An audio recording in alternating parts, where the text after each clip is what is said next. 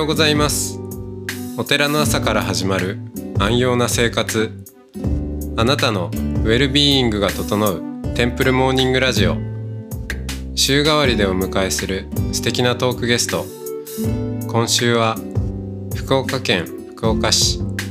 高訓寺住職小林真水さんです。トークの後は全国各地のお坊さんのフレッシュなお経を日替わりでお届けします。このラジオはノートマガジン松本商家の北条庵よりお送りします。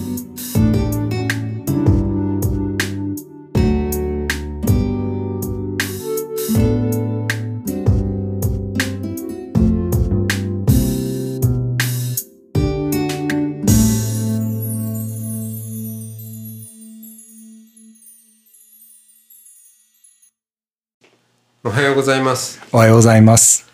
はい、えー今日も小林真水さんとおしゃべりをしていきます。はい、えーまあ、昨日お坊さんのあり方がすごいイギリスで、えー存在しているリンクワーカーというようなあの人に近いなと思いながら伺ってたんですけどそうあのまあお坊さんもちろん例えば楽器参り月参りとかっていうのまあ地域によっては風習がありますけれども命日にお坊さんがあの檀家さんのご自宅を訪問して、えーお仏壇の前でお経をあげると。いう。でも、まあ、せっかく行くんだったらお経だけじゃなくてもうちょっとプラスアルファやってもいいのになって結構一人暮らしのお年寄りとかあの私は月参りはないですけどあのお盆のうんヘルプで、うん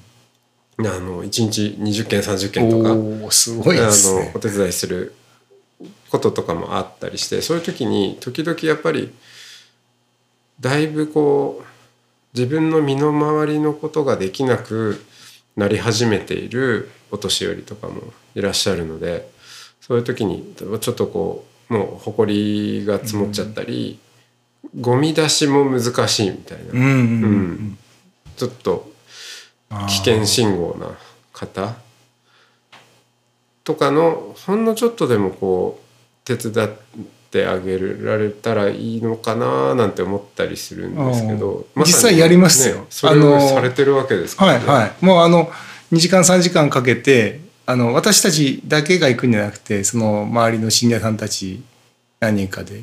お手伝い来てもらってあそれがすごいですそれでこうお一人暮らしのところみんなお掃除しさせてもらったりとかもありますし、うんまあ、最近はあのあのコロナのワクチンの予約のお手伝いさせてもらっててで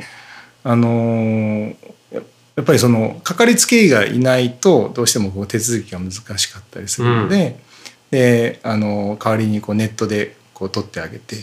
まあ、ネットで取ると簡単なんですけど、うん。ただやっぱりそう本人がいつがいいとかいつがダメとかっていうのがないといけないので本人にちゃんと来てもらってでいつでいいですかいつでいいですかっていちいち確認をしながら取らせてもらうんですけどこの間は全く信者さんでない方が来られて信者さんと同じマンションに住んでる方でうん。困っておられる方がその信者さんが連れてきて、ううんちのお寺でそういう手伝いしてくれてるらしいわよって言って連れてきてでうちのパソコンでお寺のパソコンで取らせてもらったりとかうん。はしましたね。そうか、うん。あれですよね。だからあそうそう。僕が前、はい。そのこのまあ高訓寺さんもそうだしあの訪問物流はい。宗という宗派のまあポジションとかあり方について、すね。うんうん。が伝統仏教とはい。新宗,、新興新宗教のなんかいいとこ取りいいところ そうですねいいとこ取りはいいことなんですけど。そうね。うんうん。うん、をしている感じで、はいはいすごいユニークですよねって話をした時に、なんかちょっとこう反応してください。いやいや本当僕はすごく名誉なことだなと思っていて、あのまあ今ねある宗派っていうのはほぼほぼ鎌倉新仏教の時代にできたはい。宗派ばっかりなんですけどでもでもその時代だけでいいわけじゃなくて やっぱりいろんなし宗派が別にであってもいいし別に宗派でなくてもいいと思うしいろんなお寺のまあ活動取り組みがあっていいと思うんでなんかそういうふうにこう評価していただけたっていうのは僕すごくこうあの結構嬉しかったですね。なんか、うん。まあ、新宗教ってまあいろんな捉え方あるかもしれないんですけどあのやっぱり既存の枠に収まりきれない人たちの救いをもたらすっていう意味での新宗教だというふうに私は思っていたのでうんうんそう。そうですね。でそこを目指してはきたんですね。やっぱこう働きかけるのがお坊さんだけじゃなくてその信者さん。合信者パワーがそうですね。すごいな、まあ、お坊さんが一つ一つのこうリーダーとしては存在してるんだけれども、うん。そこにわーっとみんなで行って、そうですあのね。なんかいろんなケアをしたりまあ、助け合うっていう。うん。それはそうですね。ついこの間あったのはちょっとうん。認知症の症状が出始めた80代の男性の方がいてもともとは奥様と2人で過ごしてあったんですけど奥さんがちょっと家の中で骨折をされて入院をしてからうん。ますますちょっと認知症がちょっとひどくなったというか、まあ、何度も何度もその同じ人に電話をしたりとか家に行ったらその配達された牛乳が山ほど置いてあったりとか。ででち担当のあのお坊さんに行ってもらったらあのそのお坊さんあんまり気が付かなかったんですけど、うん。僕もちょっと、まあ、自分の目で確かめたいなと思って翌日僕も行ったらやっぱりその牛乳がたくさん置いてあるしでキッチンの方にちょっとそれを持っていきましょうねって言って行ったらもうキッチンも結構な散らかり具合だったし、ああこれは大変だなと思って。でお近くのあの70代のご夫婦がいつも気にかけて、あの電話をしてくださってたんですけどいつまでもその方だけその方そのご夫婦だけに頼っておくのも大変だろうしちょっとなと思って。そして、まあ、その地域のお世話役の方たちにみんなにちょっと声をかけて、うん。あの今あの方がこういうふうな状況だからみんなで週1回とかでもあの、まあ、お様子伺いというかあの顔を見にね行く。もしくはまあ電話をする等々のあのことができないでしょうかねって言ったらみんな皆さんすごく喜んでああもうぜひぜひしましょうっていうことで、まあ、すぐ LINE のグループができてそこでわーっとやり取りをしてで、まあ、たまたまごあの息子さんがお一人いらっしゃるんですけどあの県外に住んでて、まあ、あの関東の方に住んでるんですけど、その息子さんがちょうどあの帰ってお彼岸の時帰ってこられててでみんなと顔合わせをしてで息子さんも当然その LINE グループが入ってで今日はこういうことがありましたこういうことがありましたみたいなのを写真で上げてたりとか、あの、あの、お元気ですよって。まあ、息子さんも毎日そのネット、オンラインでこう繋いでお父さんの顔は見てるんですけど、やっぱりその実際に人が行って生活の状況を見てもらえるっていうのはすごく、いやそうですよねうん、喜んでくださってですね。はい。うん、ということもあって、なんかやっぱりその信者さんの助け合いの精神、いや共助ですかね、はいはい。共助のこう、あり方っていうのはすごく、皆さんそういう気持ちが温かい人が多いなと思いますね。うん。あでもそそうですけどあの今回最初に、えー家族神話っていう話が出てきて、はい。やっぱ家族それぞれで本当に違うよねとうん。いうことって、まあ、今こう伺っててしまあ宗派の一つのカルチャーというものがあるとすれば、はい。またそれもすごい違うなって思うんですよね。でうんやっぱこのうん信者さん同士の共助が、えー生まれることってなかなかその、まあ、伝統仏教寺院を普通に眺めているとあんまりいやゼロとは言わないしそれぞれこう例えば地区の総大さんがいてとかでその人にがこう集金したってとかまああありますけどなんかそこまでうーんまあ他人の家をこう訪問してそうケアしたりずっと気にかけてとかってなかなか起きないんでそういう意味ではなんでそれが起きるのかっていうまあ心温かい人が多いでは済まされない そう確かにそうあそうですね。あのやっぱりその中核は祈りですねやっぱり。祈りはい。あのさっきまああの例えばうちの学徒になったはい人のまあうつのねあの方ですけどその人が治るためにっぱりみんなでお参りするんですよね。我々だけがお参りするんじゃなくて、うん、その祈る一緒に祈るんじゃなくてそこの地域の人だけに限らずそのいろんなその別に本当にその本人の顔すら知らないのに、一緒にお参りしたりするんですよね。あのその人の幸せを祈って、うん、その人が良くなるようにと祈って。でまあそうすることが自分自身の功徳になりますよっていうふうにも教えてはいるところもありますけれども、うん、でもやっぱりなんかこう困った人の話を聞いたらほっとけない、まあ、自分自身も助けられたから、うん、やっぱりその人も助かってほしいなって思っている人が多いんじゃないかなと。だから結局その相手のことを祈るイコール実は自分のことを祈ってるっていうふうなあの理屈をずっと絶えずあの皆さんにお伝えしているので、それがやっぱりこうジャブのようにこう聞いてるんじゃないかなと私は思ってるんですけど。あのちょっとこれは大事なところだと思うんでしつこくいきたいと思うんですけど、はい、えー、大切にしている教え、経典は法華経である、そうですね、はい。うん、であのお題目をお唱えすると、いう点では、うんまあ伝伝統仏教宗派でいうと一番近いのは日蓮宗、そうですね。まあ法華宗。はい、ね、どっちかというと法華宗かもしれない、カルチャー的ルーツは法華宗、えっとでもその日蓮法華、えー、宗では、当然同じように法華経の教えを説きお題目をお唱えし、はいはい。えー、を一生懸命やってるわけですよね。はいはいはい、だけどやっぱできてきているカルチャーが違うと思っていて。あのもうちょっとじゃあ、えー、別の言い方をするとじゃあ日蓮宗の仮にじゃあお寺で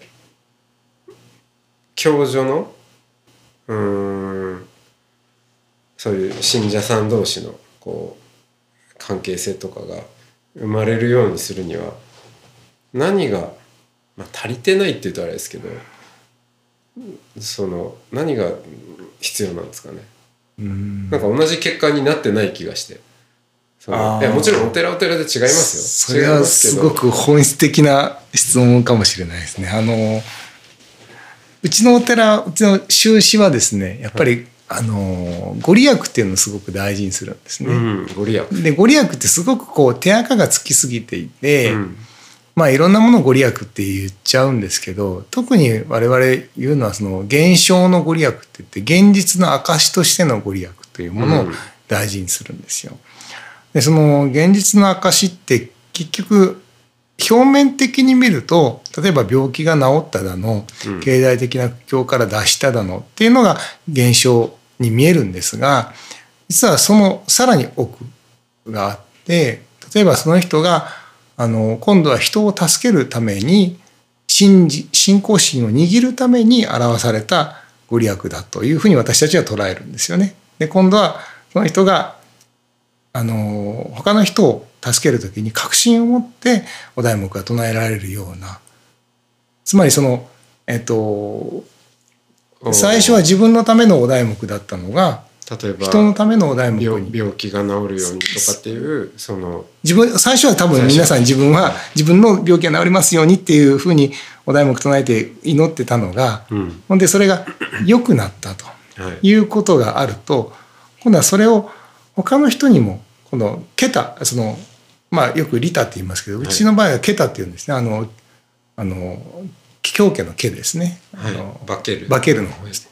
ね。ケタの方にあのなって初めてその菩薩としてのそのまあ一歩が踏み出せるみたいなことをこうずっと教えているので、うん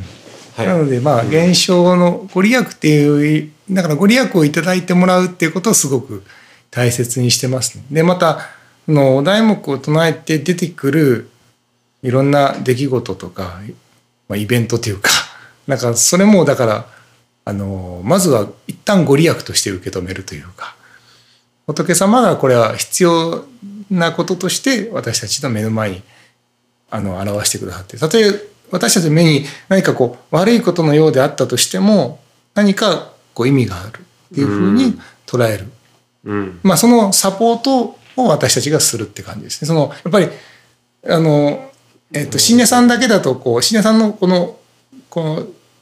フレームだけだとそれをご利益というふうに受け止められないところがあるんですけど例えば私たちが「いやこれもご利益ですよ」っていうふうにこう再定義をするっていうかリフレーミングしてはいくことによって前を向いてもう一回それを捉え直して信仰心でこう受け止めることができるっていうのがうん。あるかなと思いますね。だからそこのところで多分ご利益がいただけるかいただけないかっていうのはその人の信仰心をまあどういうふうにこうあの導くかっていうことにつながっていくので、例えばあのがんにはいはい。なりました。えええ嬉しい人はまあ99.9%の 人は嬉しくはないと思うんですけど、でもそれもまた縁であると。えうん。でそそのなったことをうん。どう受け止めるかっていううん。ところに、そうですね。あの99.9%っていうのはまあふ普通の、うんうん。普通の感覚でいくと、うんえー良くないうん。縁だっていうことになるわけですけど、そこにそのお坊さん、うん。宗教者の、リフレーミングとういうか、ん。あの縁の翻訳家そうですね。ああ、縁の翻訳家、いいですね。そうですね。そういう役割があるっていうことですね。そうですね。うん。まあ、実際それをまたその実践するというか体現するというかいうことも必要で、うんまあもう一昨年亡くなったんですけど、えーっとそのお坊さんあの方の日田に別院があって、で今からあの1617年前に白血病にかかられたんですよね。うん。で余命1年ですってはっきり言われて。で家族はめちゃめちゃもう泣いて泣いて、奥さんも娘さんたちもみんなもう泣いてもうどうしようどうしようっていうふうに言ってたんですけど本人は、まあ、あの極めて楽観的というか、うん。いやもう絶対自分はこれでご利益いただいて、ね、なおそのあの余った人生を残りの人生をまたあの仏様のために使わせていただくとうん。いうふうに本当に宣言をして、うん。それでがんセンターってここからまあ車で30分ぐらい行ったところにあるんですけど、そこに入院されてたんですけどあの毎朝そのがんセンターの近くの信者さんにお願いして毎朝ここに 来て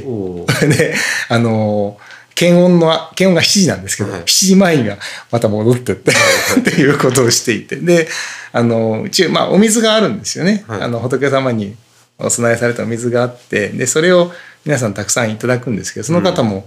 1日5リットルぐらいそのお水をいただいて。で元気なんですよ。全然こう、うん。1年って言われたんで全然こう亡くなる気配がなくて。そ れでで抗がん剤打ちましょうってなってで抗がん剤打つのも、あのまあまあきつい抗がん剤なんですけど、で本当にその無菌室に入ってやらなきゃいけないぐらいとか、であのそれもまあ幸いうまくいきましてで抗がん剤でウイルス叩けたからあのここで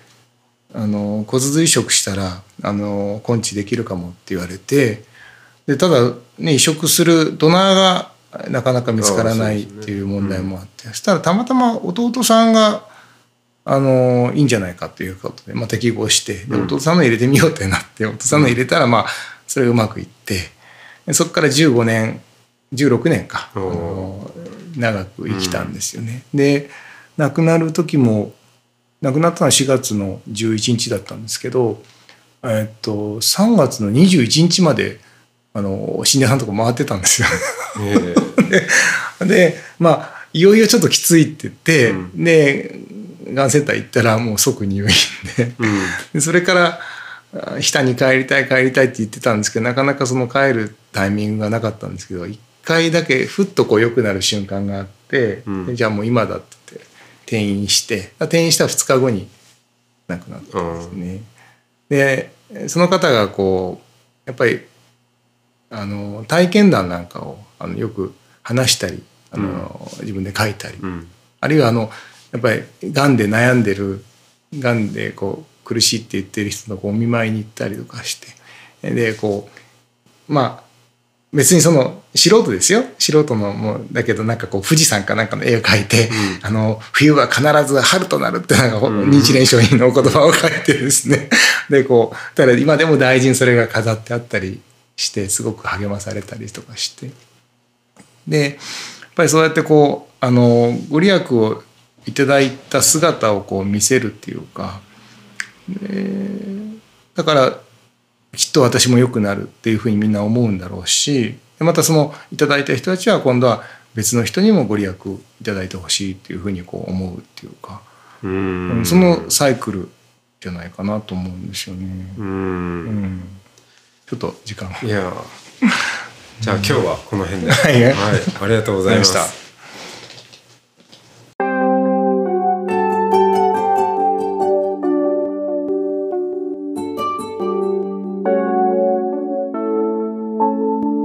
ここからは音の巡礼のコーナーです。全国各地のお坊さんのフレッシュなお経を日替わりでお届けします。登場するお経やお坊さんに関する情報はノートマガジン音の巡礼をご覧くださいトークゲストへのメッセージやお経の感想などもノートマガジン音の巡礼ウェブサイトのコメント欄でお待ちしておりますそれでは今朝も音の巡礼へいってらっしゃい。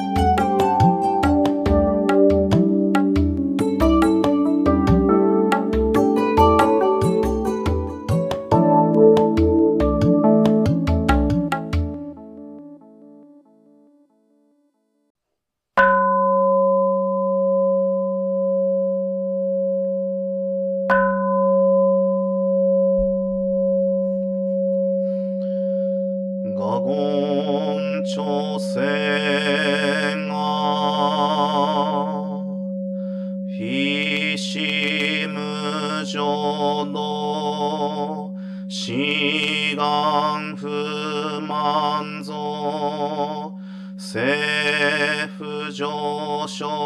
が我無良子不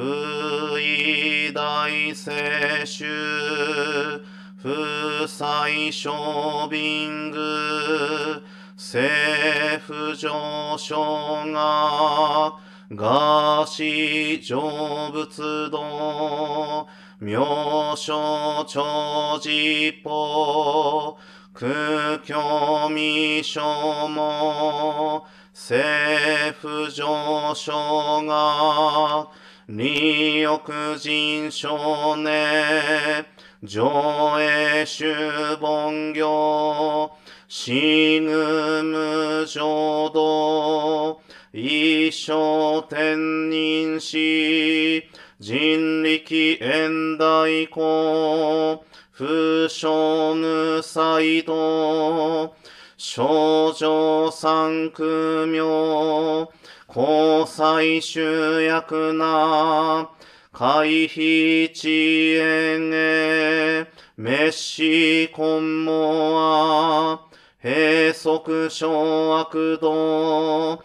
通達全集も、高層上満蔵、異様の実法、日月集中期、天候音符へ、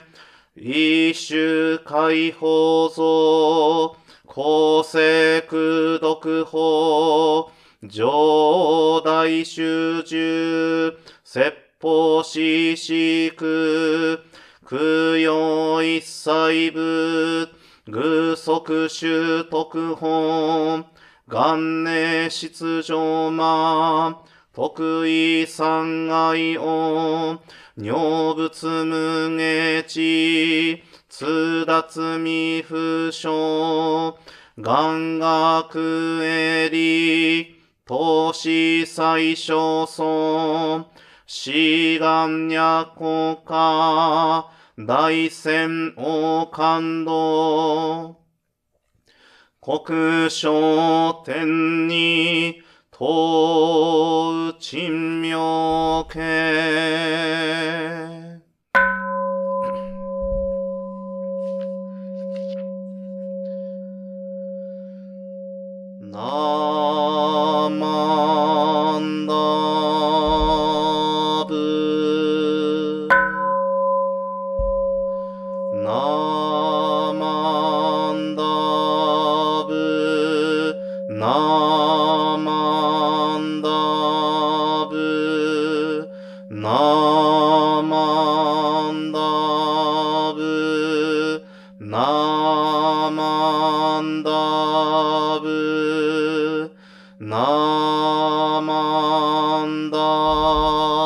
ぶ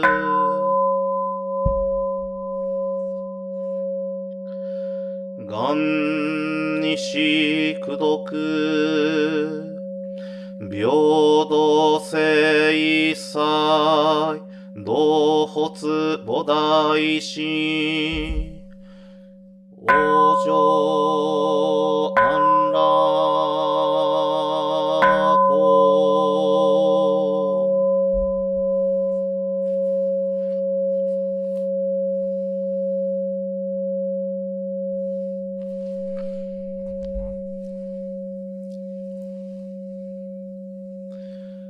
マンダーナマンダーナマンダーナマンダーナマンダーナマンダーナマンダーナマンダー